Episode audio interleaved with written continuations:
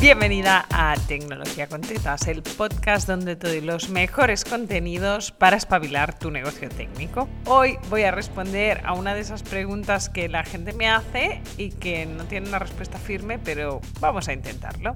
La pregunta es, cuál es el límite de facturación de un negocio de servicios como los nuestros, es decir, negocios de servicios que hacen proyectos a medida, sean instalaciones de escuelas online, webs, gestión de SEO, comunidades, etc. La pregunta tiene truco, porque realmente no depende de el límite, sino de cuál es el valor medio de tu proyecto. Y me explico, que ya sabéis que me gusta mojarme. Si tú haces proyectos, voy a hacérmelo fácil. Si tú haces proyectos de 1.000 euros, más o menos una persona sola puede llevar entre 4 y 6 proyectos a la vez en rodado. Es decir, que si metes 6 proyectos cada mes y no cierras ninguno, al cabo del tercer mes vas a morir, ¿vale? Es decir, si entran 6, tienen que salir 6. 6 ya me parece una cantidad muy límite. O sea, yo he pasado por todas las etapas, ¿eh? de tener 1, 2 a tener 10 y 10 es la puta muerte. Entonces, voy a poner el límite en 6 que ya me parece bastante. O sea, 6 es estás rozando el límite. O sea, cuando haces 4 o 5 ya deberías empezar a buscar ayuda. Pero pongamos 6. 6 quiere decir que más o menos haces unos 60 proyectos al año. Yo suelo multiplicar por 10 porque intento tomarme Navidades y agosto, horario infantil, ya sabéis, de vacaciones, con lo cual no trabajo 12 meses. Y esa es una de las falacias que debe desaparecer de tu vida. Así que más o menos el máximo está entre 40 y 60 proyectos al año.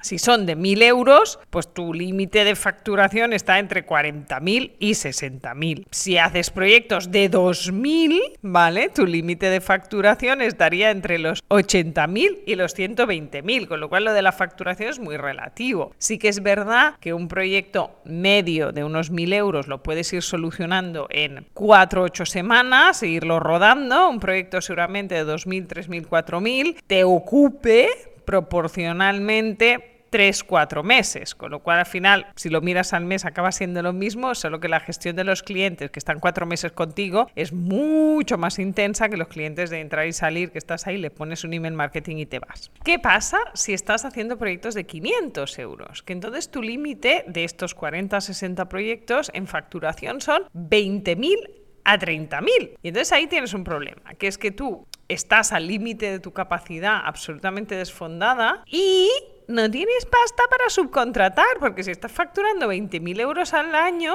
a salvo que vivas en casa de tu abuela, no pagues alquiler y tengas un huerto y comes del huerto y con 20.000 euros te da para pagar luz, agua, gas y salir de vacaciones, en 8 años he conocido a una chica que funciona así. El resto de los mortales tenemos que pagar alojamiento, tenemos que pagar comida, etcétera, etcétera. Así que 20.000 no es un número que sostiene tu negocio ni tu vida. De ahí que si estás estás en esta situación haciendo proyectos de 500 euros, yo he estado ahí, ¿eh? te lo digo en primera persona, es decir, mis crisis de subida de precio son porque veo que no llego, no llego a cubrir gastos y no llego a pagar a otra persona. Es decir, la, evolución de precios viene sobre todo por un tema de protección de tu salud integral. Así que si estás en estos temas y ves que los proyectos de 500 se venden demasiado fácil, voy a entrecomillar demasiado, ¿eh? nunca es demasiado fácil vender, pero entran y entran en cantidad y te da y vas súper desfondada y no tienes tiempo para más, pero el número final del año no te cierra, es el momento de subir precios. Y se queda mucho miedo subir precios porque claro, si en vez de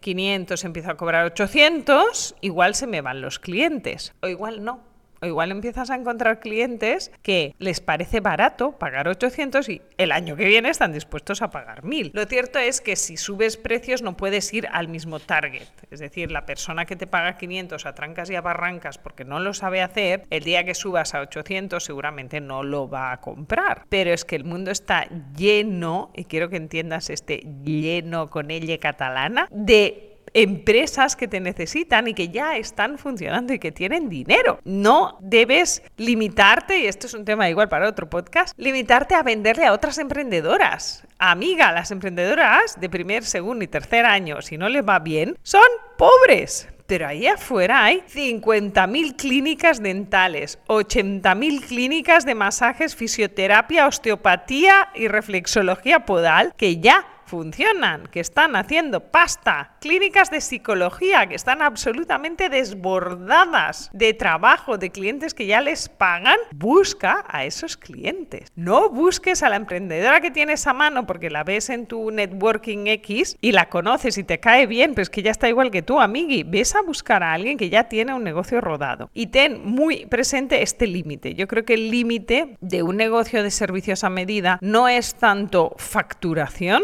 como tal, un número como tal, sino que es un máximo de capacidad de proyectos en paralelo. Entonces, gente, yo conozco gente que te hace proyecto mínimo 8.000 euros. Claro, ellos no tienen un límite, sí que tienen un límite, pero con 8.000 euros, si vendes 10 al año, estás haciendo 80.000 euros. Con lo cual, podrían hacer 20 al año seguramente y ganar cientos, no ganas, ¿eh? facturar 160 mil, tener un equipo, hacer un buen proyecto. Así que yo no me centraría tanto en el número en sí, sino en el tope máximo de proyectos y este sí que es un hecho si te tienes que ir con algo, vete con esto. Entre 40 y 60 proyectos anuales. Tienes que poder vivir dentro de ese margen. Entonces es muy fácil. Yo te recomiendo que pilles tu Excel de gastos. ¿Cuánto tengo que facturar para vivir? Vivir, pagar autónomos, pagar mi casa, pagarme las vacaciones. Tiriri, tiriri, tiriri lo divides entre 40 y lo divides entre 60. Ese es tu margen. Si quieres te haces una media, te lo divides entre 50. Y eso te dará la media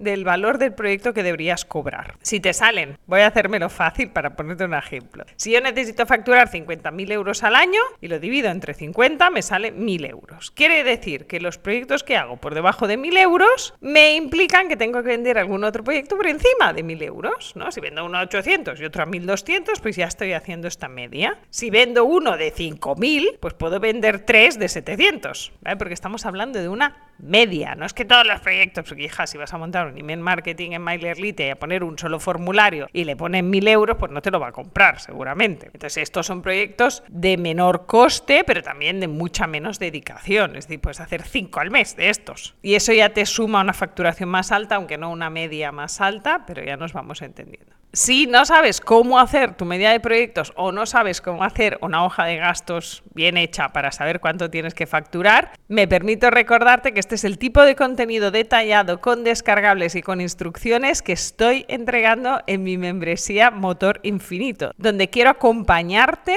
a convertir tu negocio técnico en eso, en un motor infinito de crecimiento que no pare de generarte dinero en tu cuenta contable. Si quieres saber más, te puedes pasar por mi web o mi Instagram, donde están los enlaces para apuntarte.